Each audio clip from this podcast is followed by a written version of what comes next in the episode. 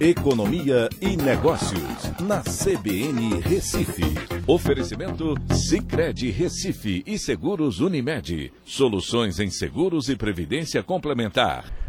Olá, amigos, tudo bem? No podcast de hoje eu vou falar sobre o PIB per capita do Brasil, que na década passada, de 2011 a 2020, caiu na comparação com os demais países do mundo.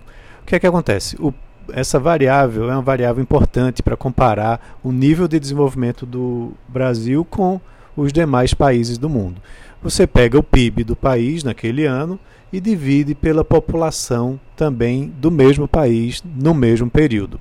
E para que você possa comparar com outros países, é, há uma conversão para o dólar, mas descontando a inflação que existe nesses países durante o período.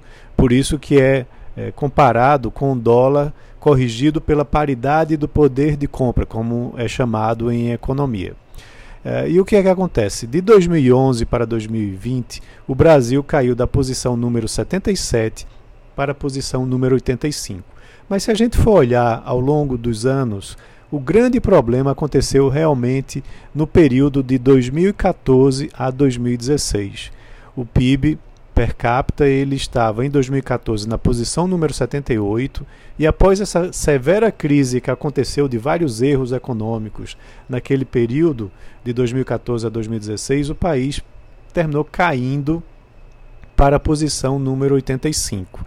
E daí para cá se manteve mais ou menos eh, ao longo dos últimos anos nesse posicionamento, encerrando 2020 no, na posição número 85.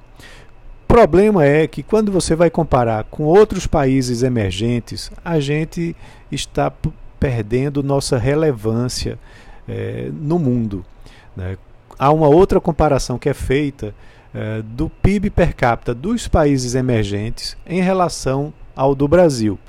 E na, no ano de 2011, é, essa relação era algo em torno de 55% que esse PIB per capita dos países emergentes representava do PIB per capita brasileiro.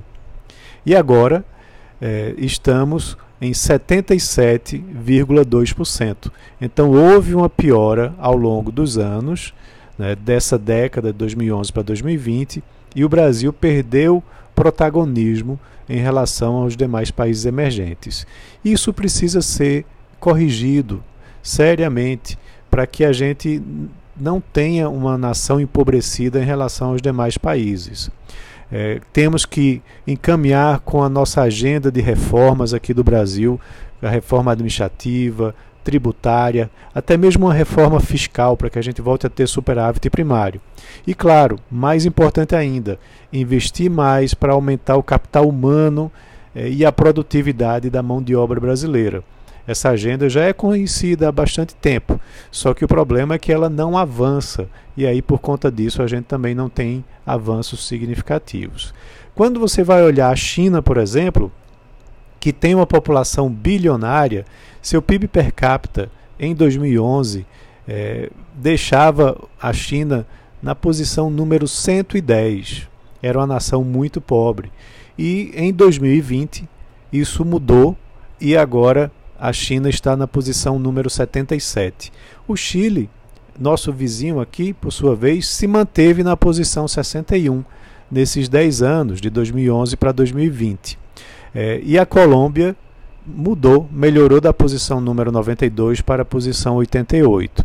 Em contrapartida, a Venezuela, que estava na posição 66 em 2011, ou seja, ou seja, estava numa posição bem melhor que a do Brasil, que era 77 em 2011, agora está na posição 143, para você ver como uma política mal conduzida faz com que o país piore severamente nas suas condições eh, econômicas. Então vamos torcer para que as reformas aqui no Brasil ajudem para que o Brasil volte a crescer no ritmo mais forte e tire esse atraso. Um abraço a todos e até a próxima.